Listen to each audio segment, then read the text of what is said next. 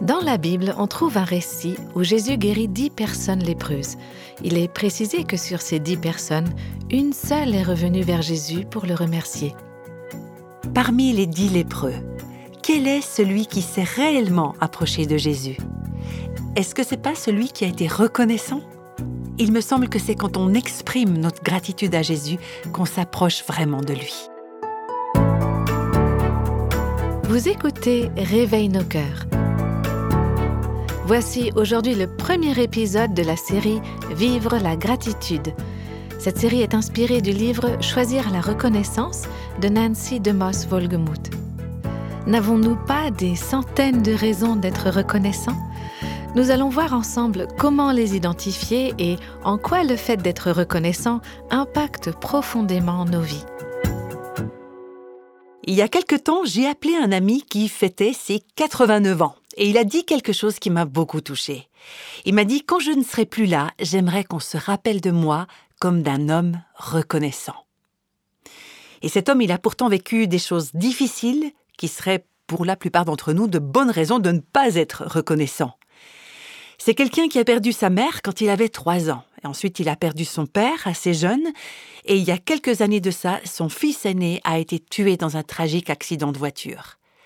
Et voilà que maintenant, lui, il est à la fin de sa vie, sa santé se dégrade, ses forces physiques n'ont plus rien à voir avec celles qu'il avait dans le passé, il est maintenant dans une maison de retraite, mais il est extrêmement déterminé à rester un homme reconnaissant jusqu'à la toute fin de sa vie. C'est quelqu'un qui est toujours prêt à parler des bontés et de la bénédiction de Dieu. On n'entendra jamais se plaindre. Ce qu'on perçoit de lui, c'est vraiment sa gratitude. Et moi, cet ami, quand je l'écoutais, je me disais, c'est ce genre de personne que je veux être. J'aimerais qu'on puisse se souvenir de moi comme d'une personne reconnaissante. Donc aujourd'hui, on commence une série sur la reconnaissance, une série qui s'appelle Vivre la gratitude, et on va voir ce que la gratitude change dans nos vies. On va aller creuser ensemble les vraies raisons d'être reconnaissant, et puis les différences qu'il y a aussi entre un cœur reconnaissant et un cœur ingrat. Et puis on verra aussi comment, quand et pourquoi on peut être reconnaissant. Et on apprendra aussi ce que l'expression biblique offrir des sacrifices d'action de grâce signifie. Et puis on verra aussi de façon pratique comment cultiver une attitude de gratitude. Avant d'aborder ce thème, sans doute un des sujets les plus importants de la Bible, on va définir ce qu'est la gratitude. Quand on se base sur le grec, qui est la langue originale du Nouveau Testament, on trouve une racine commune entre gratitude et d'autres termes qu'on utilise aujourd'hui comme par exemple reconnaissance, action de grâce, faveur, remerciement. Tous ces mots prennent leur source dans la même racine grecque et ils sont donc tous connectés. Cadeau, grâce, gratitude, remerciement, reconnaissance. Et on va prendre une minute pour décortiquer ces mots. Par exemple, le mot grâce. Le mot grâce fait référence à quelque chose qui est donné à quelqu'un qui n'a rien fait pour le mériter. C'est un cadeau accordé à quelqu'un qui ne le mérite pas. Ça, c'est la grâce de Dieu. Il nous a donné ce qu'on ne méritait pas. La gratitude, elle, elle est liée à la façon dont on répond à la grâce de Dieu, la façon dont on répond au cadeau qu'il nous accorde. C'est la valeur que l'on donne à ce que Dieu nous a donné, c'est notre reconnaissance. Et c'est intéressant de voir que ce sont deux mots très similaires en grec et qu'ils sont tous les deux offerts par Dieu. Sa grâce et notre gratitude en retour sont intimement liées. Et ce sont des choses qu'on ne peut pas faire ni fabriquer, elles sont données gratuitement. La gratitude, c'est quand je reconnais et que j'exprime ma reconnaissance pour les bonnes choses que je reçois de Dieu et des autres. Je vais répéter cette définition hein, pour qu'on réfléchisse vraiment à ce que ça veut dire de vivre la gratitude. La gratitude, c'est quand je reconnais et que j'exprime ma reconnaissance pour les bonnes choses que je reçois de Dieu et que je reçois des autres. Autrement dit, discerner la grâce, les bienfaits qu'on reçoit de Dieu ou des autres, mais pas seulement de le voir, mais aussi de remercier, c'est-à-dire de formuler, de communiquer cette gratitude. Quand je pense à l'Évangile, qui est en fait toute l'histoire de la Bible, il y a trois mots qui me viennent à l'esprit, trois mots qui résument vraiment l'Évangile, me semble-t-il. Et ce serait bien qu'on puisse les garder en mémoire. Le premier de ces mots, c'est culpabilité. On se tient toutes et tous devant le Dieu saint et juste, un Dieu qui ne peut que condamner le péché. Et nous, on est sous le coup de la culpabilité, parce qu'en tant que personne humaine, on a hérité, entre guillemets, du péché, le péché qui mérite la colère et le jugement de Dieu. C'est là que toute notre histoire humaine commence. On a été séparés de Dieu à cause du péché. On est venu au monde dans cette condition de pécheur. De nous-mêmes, on n'est pas capable de plaire à Dieu.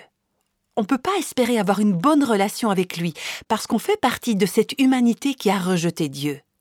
C'est le péché qui nous a séparés du Dieu saint. Donc, culpabilité, c'est le premier mot de l'Évangile. Mais tout de suite après, il y a le mot grâce. Quand Dieu est descendu des cieux pour devenir humain par Jésus, sa grâce a comblé le fossé qui existait entre lui, le Dieu saint, et nous, ces créatures entachées par le péché et en situation de désespérance. Voilà ce que les Écritures nous disent. Mais Dieu prouve son amour envers nous en ce que, lorsqu'on était encore des pécheurs, Christ est mort pour nous. En tant qu'humanité, on ne voulait pas de Dieu. Livré à nous-mêmes, on n'aurait jamais choisi Dieu. Mais lui, il nous a choisis. Il a envoyé Jésus-Christ comme sa solution pour nos péchés. Et pour prendre sur lui la condamnation de nos fautes. Et tout ça, c'est pure grâce. Car c'est par la grâce que vous êtes sauvés, par le moyen de la foi, et ça ne vient pas de vous, c'est le don de Dieu. C'est ce qu'on peut lire dans Éphésiens au chapitre 2. C'est par la grâce qu'on est sauvé. C'est un cadeau pour nous qui sommes coupables de péché. Alors l'évangile, c'est ma culpabilité et c'est la grâce de Dieu. Le précieux cadeau de Jésus-Christ qui a payé le prix de mes péchés. Et finalement, il nous reste le troisième mot, le dernier mot qui compose l'évangile, c'est le mot gratitude. Notre réponse spontanée, quand on réalise ce que Dieu a fait pour nous, quand on voit sa bonté et tout ce qu'il nous offre en Christ, pas seulement le salut, mais aussi le chemin de sanctification et la promesse de l'ultime glorification, quand on se rend compte qu'on ne mérite rien de tout ça, alors c'est là, précisément, que nos cœurs débordent naturellement de gratitude. Donc, si l'on résume la bonne nouvelle de l'Évangile en trois mots, c'est culpabilité, grâce et gratitude. Et vous savez, quand on prend part à la Sainte Seine ou la communion, on prend en compte ces trois éléments, culpabilité, grâce et gratitude. En fait, dans certaines traditions liturgiques, on utilise le mot Eucharistie quand on parle de la Sainte Seine ou de la communion, et ce mot Eucharistéo est très proche du mot grec dont on a parlé précédemment pour les mots faveur ou grâce ou gratitude. L'Eucharistie, c'est une célébration, une communion où on peut fêter ensemble le fait que Dieu a déversé sa grâce pour couvrir notre culpabilité. Jésus a donné son corps et son sang pour notre rédemption, pour notre rachat. Il a payé pour le pardon de nos péchés quand il est allé mourir sur la croix.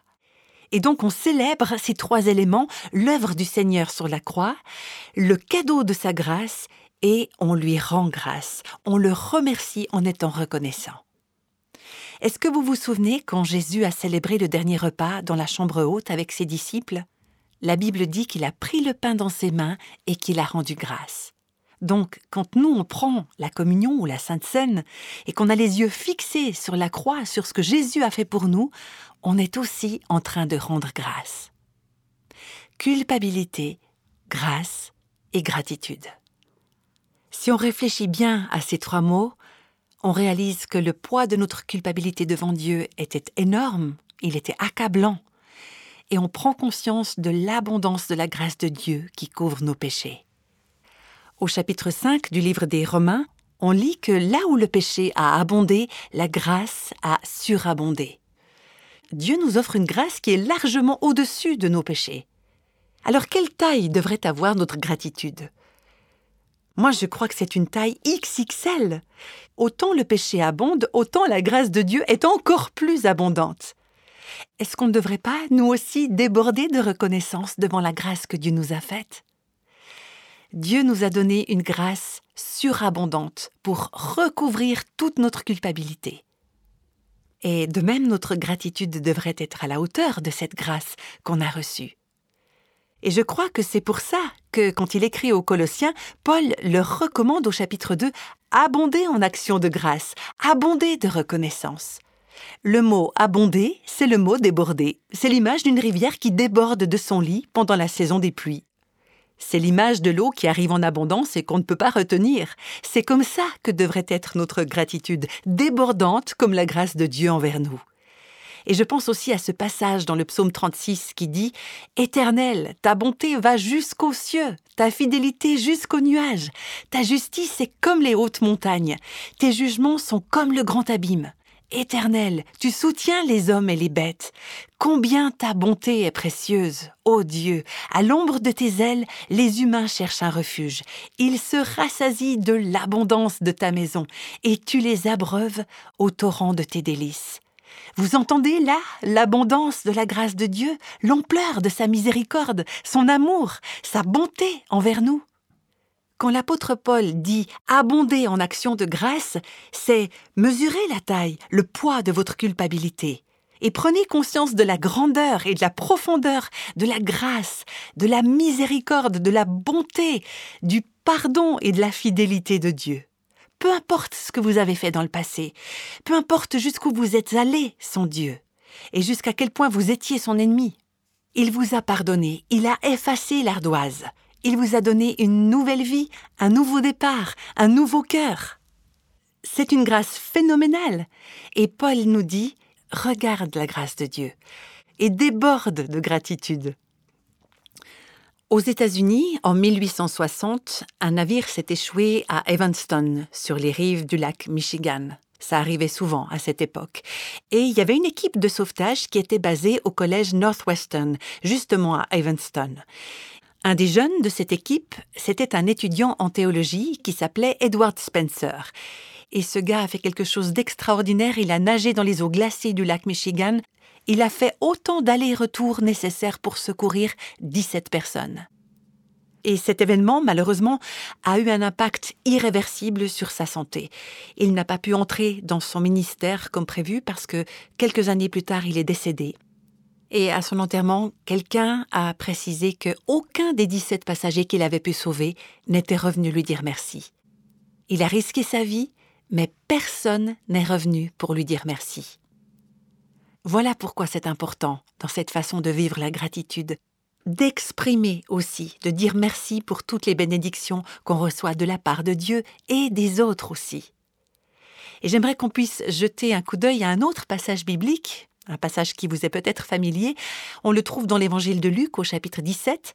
C'est l'histoire de dix lépreux qui viennent à Jésus pour être guéris. Et on va lire à partir du verset 11. Jésus, se rendant à Jérusalem, passait entre la Samarie et la Galilée, et comme il entrait dans un village, dix lépreux vinrent à sa rencontre, en se tenant à distance. Vous avez remarqué qu'il est précisé que les dix lépreux se tenaient à distance. On sait qu'ils avaient l'obligation de le faire, parce qu'ils étaient considérés comme impurs. Oui, selon la loi de l'Ancien Testament, les lépreux devaient rester en dehors du village, ils ne pouvaient pas avoir de relation de communication normale avec les non-lépreux. Ils étaient mis à l'écart à cause de la lèpre. Et dans la Bible, la lèpre, c'est une image du péché. Alors ça ne veut pas dire que ces dix personnes-là, elles avaient péché plus que les autres. Mais cette maladie, la lèpre, elle est contagieuse. Elle détruit une personne, elle détruit son système immunitaire, ses membres, et puis finalement, elle est mortelle. Et c'est une image qui illustre très bien ce que le péché produit en nous. C'est l'image de notre culpabilité par rapport à la sainteté de Dieu. Dans le récit, on voit que ces hommes étaient séparés des autres personnes. Ils étaient séparés de Jésus, ils étaient séparés des habitants de leur ville, séparés de leur famille, à cause de cette maladie. C'est la représentation de ce que fait le péché qui nous sépare du Dieu saint. Et la Bible dit que quand on était dans le péché, on ne pouvait pas s'approcher de Dieu, on ne pouvait pas aller vers lui. Le péché, c'était un fossé infranchissable entre nous et Dieu. Et on lit ensuite au verset 13 que ces dix lépreux ont crié à Jésus en disant Jésus, toi le Maître, aie pitié de nous. Visiblement, ces gens savaient que Jésus avait un pouvoir surnaturel et qu'il avait assez de grâce pour les guérir. Et c'est ça la grâce de Dieu. Il a des ressources. il a des richesses qui répondent à nos besoins. Et les besoins de ces dix lépreux, ils étaient très précis, c'était la lèpre. Ils savaient que Jésus pouvait les guérir et qu'il pouvait les combler de ses bienfaits. Donc ils l'ont supplié et Jésus a répondu. C'est ce qu'on lit au verset 14.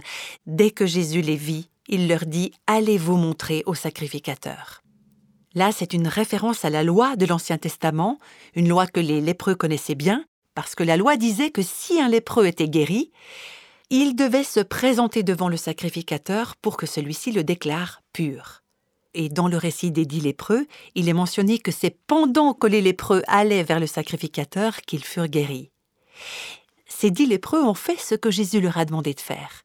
Ils ont obéi, ils sont allés voir les sacrificateurs, ils avaient la foi de croire que quelque chose allait se passer alors qu'ils étaient en chemin, et ils ont reçu la grâce de Dieu, ils ont été purifiés, ils ont été guéris. On est bel et bien en présence d'un miracle, parce que la lèpre était une maladie incurable. Eux, ils n'avaient probablement jamais vu de lépreux guérir, ils n'avaient probablement jamais entendu ça, à part les interventions divines très particulières, miraculeuses qui s'étaient passées dans l'Ancien Testament. Et voilà que eux, ils expérimentent la grâce de Dieu, ils expérimentent la guérison. Et on peut lire la suite au verset 15 et 16. L'un d'eux, se voyant guéri, revint sur ses pas en glorifiant Dieu à haute voix. Il tomba sur sa face aux pieds de Jésus et lui rendit grâce. C'était un Samaritain. Il y a bien eu dix lépreux guéris, dix personnes qui ont retrouvé la santé, dix personnes qui ont expérimenté un miracle qui va au-delà de leur plus grand rêve ou de leur espérance, et suite à cette guérison, je pense que ces hommes n'ont pas dû être très discrets. Je crois que non seulement ils sont allés vers les sacrificateurs, mais ils sont allés aussi vers leur famille et vers toutes les personnes desquelles ils avaient été éloignés pendant toutes ces années. Et ils en ont certainement parlé à tout le monde autour d'eux. Mais pourtant, neuf d'entre eux ont oublié de dire quelque chose à celui qui était la source de leur guérison. Il y en a un seul qui a pris la peine de vraiment considérer de qui lui venait cette bénédiction. Un seul qui s'est arrêté et qui est revenu pour remercier et adorer celui qui lui a redonné la vie. Et quand on voit cet homme qui revient vers Jésus, on a la magnifique image d'une explosion de reconnaissance. Cet homme n'avait plus aucune inhibition la Bible mentionne qu'il revenait glorifiant Dieu à haute voix, et aussi qu'il tomba face contre terre aux pieds de Jésus. C'est intéressant de voir que les dix lépreux ont couru vers Jésus quand ils étaient dans le besoin et la détresse, en disant Jésus, Jésus, aie pitié de nous. Ils l'ont tous supplié quand ils étaient désespérés, quand ils étaient dans le besoin. Mais un seul est revenu vers Jésus et l'a remercié avec une joie débordante, un seul qui a montré de la reconnaissance, et pas qu'un peu, il était débordant de reconnaissance, il s'exprimait à haute voix, il a vu d'où venait sa guérison, il a reconnu sa dette spontanément, naturellement, dans une explosion d'adoration. C'est pas juste un petit merci Jésus pour ce que tu as fait pour moi, mais c'était une démonstration de reconnaissance publique, à haute voix. Et moi, je suis contente que la Bible mentionne ces mots-là, parce que ça nous montre clairement le type de gratitude qu'on devrait avoir pour le Seigneur Jésus, pour la grâce qu'il a répandue sur nous quand on était piégés par la lèpre du péché. Et je pose la question, autant à moi-même qu'à vous, est-ce qu'on exprime autant notre gratitude que nos besoins? Souvent, on dit aux autres ce dont on a besoin. On dit au Seigneur ce dont on a besoin et c'est très facilement qu'on crie vers lui. Vous savez, hier soir, vers 22h30, j'étais debout. En fait, j'étais réveillée encore bien plus tard dans la nuit, mais à cette heure-là, j'étais en train de prier Dieu désespérément. Et je lui disais Seigneur, tu sais, j'arrive pas à bien formuler ce que j'aimerais dire demain dans cette série sur la gratitude. Il y a quelque chose qui marche pas, je trouve que c'est pas très fluide. S'il te plaît, Seigneur, aide-moi.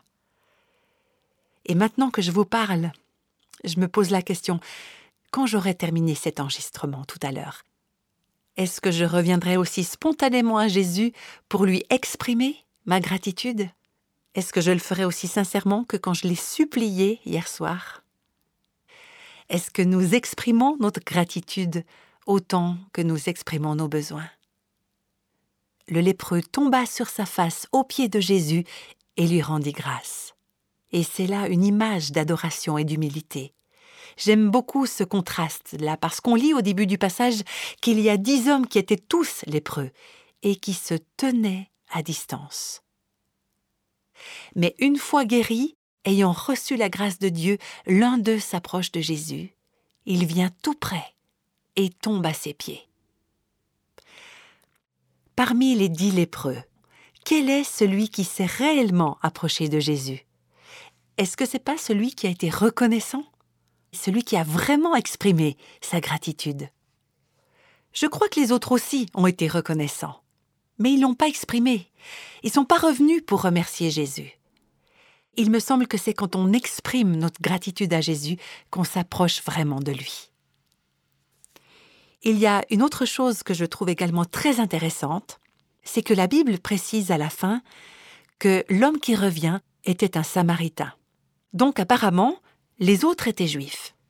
Et je crois que souvent, les personnes qui ont été les plus exposées à la vérité de Dieu sont souvent celles qui ont tendance à moins revenir vers lui pour lui dire merci.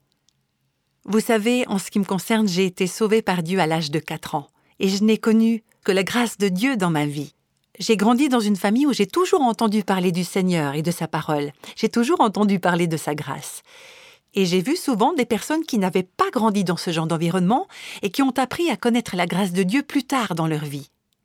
Et ce sont ces gens-là qui exprimaient beaucoup plus facilement leur reconnaissance à Dieu, parce qu'ils ne la considéraient pas comme allant de soi, il savait ce que c'était de ne pas vivre sous la grâce de Dieu. Et parfois, nous, on voit ces nouvelles personnes croyantes qui sont tellement enthousiastes, qui expriment avec force leur gratitude pour le Seigneur. Et nous qui sommes là-dedans depuis plus longtemps, on voudrait un peu les calmer. Et puis intérieurement, on se dit Ah, ça va leur passer. Eh bien oui, ça va peut-être leur passer s'ils restent à côté de nous à l'église. Eux, ils sont tellement reconnaissants qu'ils se fichent bien qu'on puisse les entendre quand ils expriment joyeusement leur gratitude. À l'église, ils adorent chanter quand arrive le moment de louange, alors que certains d'entre nous, on est juste là à marmonner quelques paroles des chants. Parfois, c'est vrai que ceux qui ont eu le moins sont les premiers à exprimer leur gratitude et à remercier Dieu. Je continue à lire le récit des dix lépreux au verset 17. Jésus, prenant la parole, dit les dix n'ont-ils pas été guéris? Et les neuf autres, où sont-ils? Ne s'est-il trouvé que cet étranger pour revenir et donner gloire à Dieu? Puis il lui dit Lève-toi, va, ta foi t'a sauvé. Vous entendez ce que Jésus dit là? Ta foi t'a sauvé. Les autres lépreux ont eu une guérison physique, mais cet homme-là, il a reçu non seulement une guérison physique, mais une guérison spirituelle la guérison et le salut parce que je crois qu'il a placé sa foi en Christ en reconnaissant que Christ était Dieu et qu'il était son sauveur. Et dans ce texte, je note que Jésus exprime sa stupéfaction. Jésus est stupéfait parce que sur les dix lépreux, c'est seulement l'étranger qui revient pour rendre gloire à Dieu. Et je me demande si Jésus, depuis sa place dans les cieux aujourd'hui, n'en fait pas de même en voyant si peu d'entre nous revenir à lui pour le remercier. On est très réactif pour prendre un cadeau qui nous est offert, et on est très rapide à oublier la personne qui nous l'a offert. C'est comme pour Edward Spencer, le jeune homme qui a secouru 17 passagers dans les eaux glacées du lac Michigan. Aucun d'entre eux n'est venu lui dire merci. Pour nous qui étions des pêcheurs sans espérance, la grâce a abondé. Alors puisse notre gratitude déborder autant que la grâce de Dieu. Pour ma part, j'aimerais profondément ressembler plus encore à ce lépreux guéri par Jésus qui est revenu vers lui pour le remercier. L'une des choses que nous pouvons retenir dans ce que nous avons entendu aujourd'hui, c'est que lorsqu'on a été sauvé, guéri, pardonné, c'est la gratitude qui devrait spontanément jaillir de notre cœur elle devrait avoir un réel effet sur nous. Les gens auront envie de nous côtoyer si nous avons un esprit reconnaissant. Mais plus important encore, nous rendons gloire à Dieu quand nous le remercions avec joie pour tout ce qu'il a fait. Est-ce qu'il vous arrive de classer les choses en deux catégories distinctes? Par exemple, d'un côté les gros péchés et de l'autre les petits péchés si c'est le cas, dans laquelle de ces listes classeriez-vous l'ingratitude? Nous en reparlerons dans le prochain épisode. On se réjouit donc de vous retrouver très bientôt.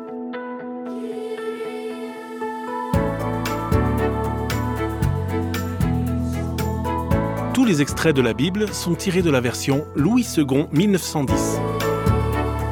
Réveille nos cœurs est le ministère francophone de Revive Our Hearts, initiative de Life Action Ministries avec Nancy DeMoss Volgemuth. Avec les voix de Christine Raymond et Jeannette Kosman.